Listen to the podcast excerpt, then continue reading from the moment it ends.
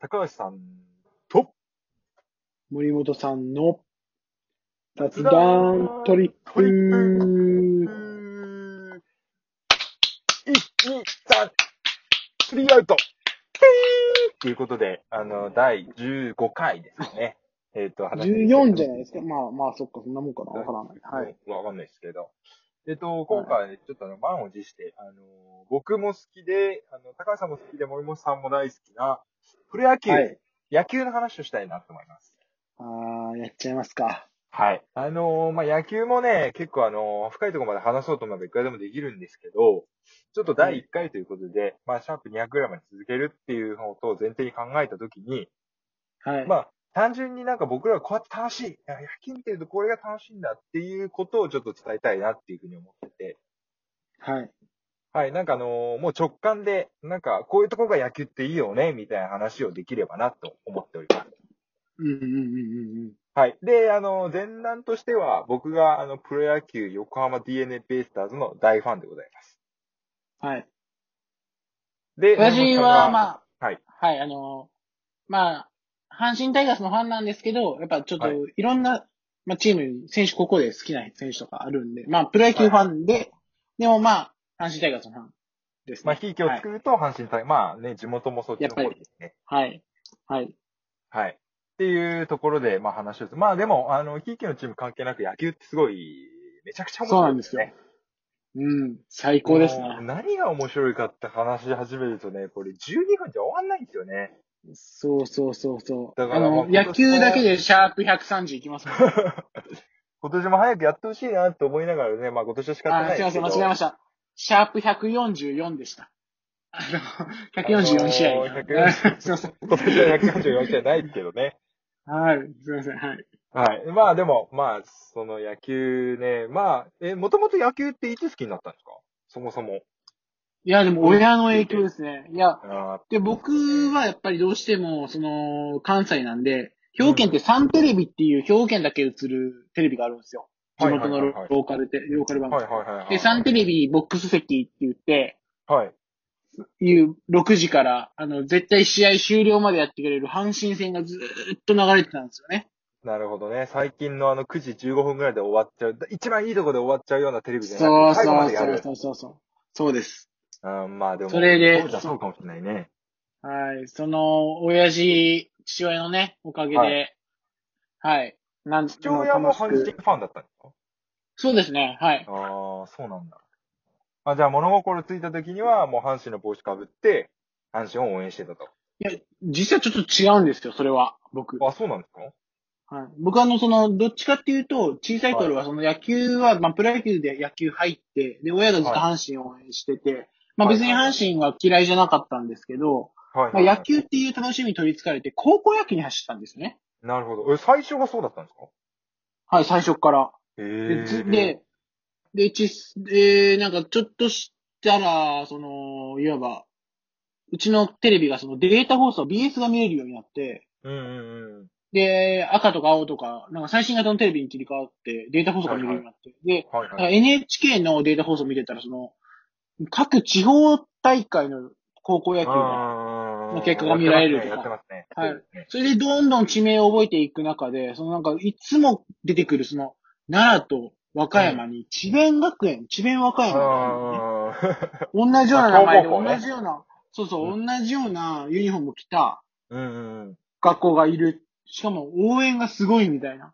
はいはいはのね、あのーチャンスになったら、あの、ジョックロックっていう魔曲、ジョ曲い。がはい流はれいるみはいたいはな、い。そうそうそうがあって、で、そこからあのマークが好きになって、僕広島ファンだったんですよ、実は。はいはいはいはい。一瞬はいはいは、い一瞬、本当。に、本当に一年ぐらいですね。本当にちっちゃい頃。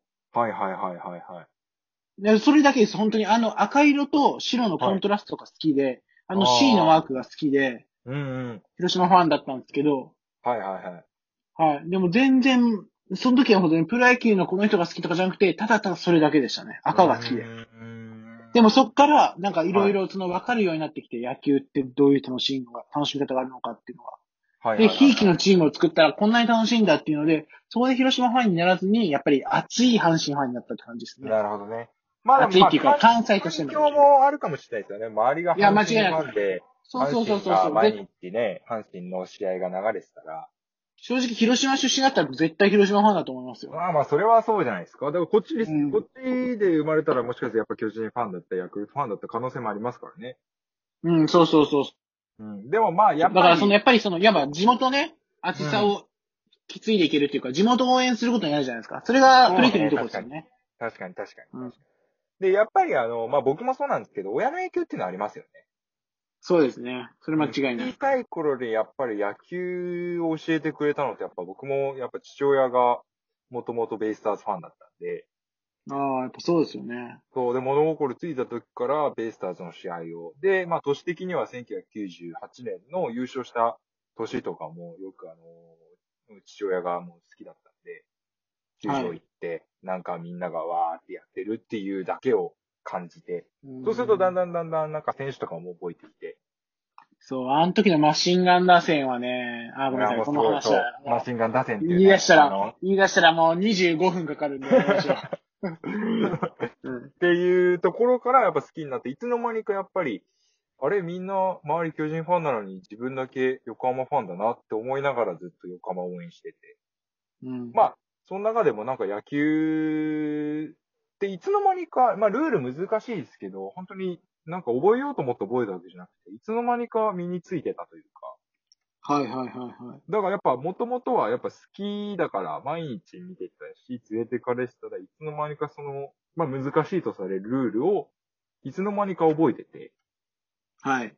うん、なんかそういう感じがあるんで、なんか野球ってやっぱり最初、あの、今野球を好きになろうと思ったらかなり難しいじゃないですか。難しいですね。野球って何から始めればいいんだろうな、みたいな。そうそうそうそう、サッカーと違って点を取ればいいとか、オフサイドがありますとか、なんかそういうとこは、うんなある、ちょっと違くて、まあもちろんサッカーもサッカーで僕ら語りたいんですけど、はい。その野球ってやっぱ難しい、小難しくて、おっさんが、なんか、ただ喋、ひたすら喋って、文句言いながらヤジ飛ばしてみたいな話ありますけど、はい。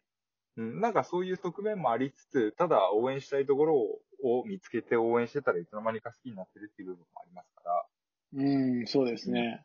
まあ、あとはその野球を、まあ、これから好きになるとしたら、やっぱり一回球場に行ってみてほしいですよね、今。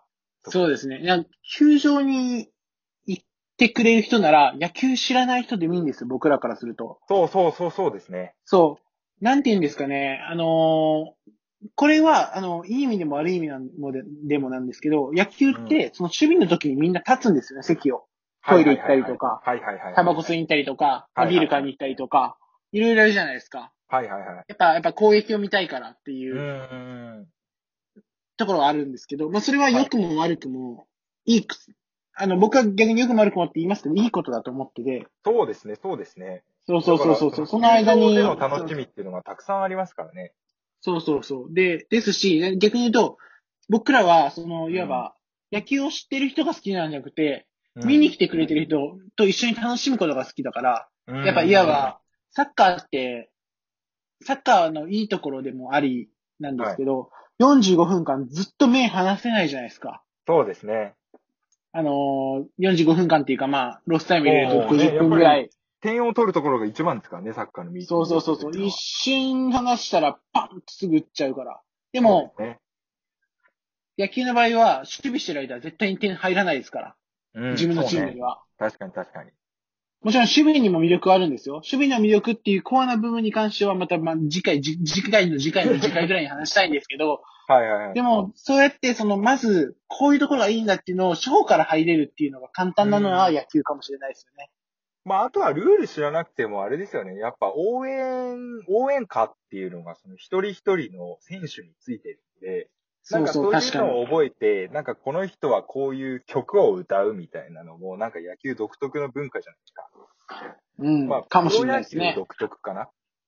うん。なんかあれもこう覚えて、なんかみんながそうやって言ってて、自分も言って、点が入った時にわーっつって周りの人と、なんかハイタッチするっていうのも、また球場の楽しみであり。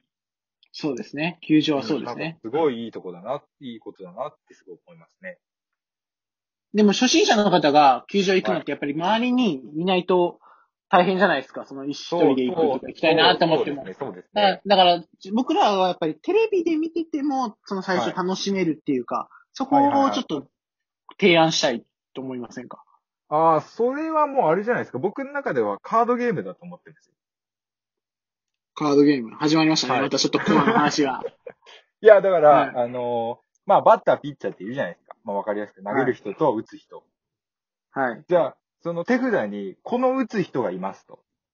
なんはかいこれに特徴がある、例えば、遠くに飛ばすのが特徴があるバッターがいるとするじゃないですか。はい。で、逆に言うと敵の投げる人だったら、すごい落ちるボールがすごい得意なピッチャーがいるとするじゃないはい。ですか。はいで、そのはいはいはい相性でどっちが強いかみたいな。ああ、難しくないですかそれちょ っと。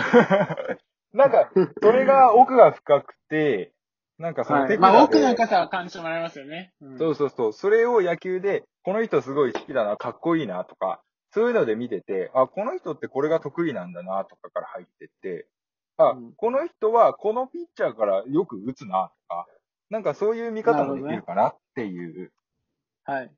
感じはすごい思いますね。まあそうですね。それはまああの、分析とかね、そういうことにも走れるというか、そういう研究者気質の方とかはね、さあの、うん。野球にそれを当てはめられるかもしれないですよね。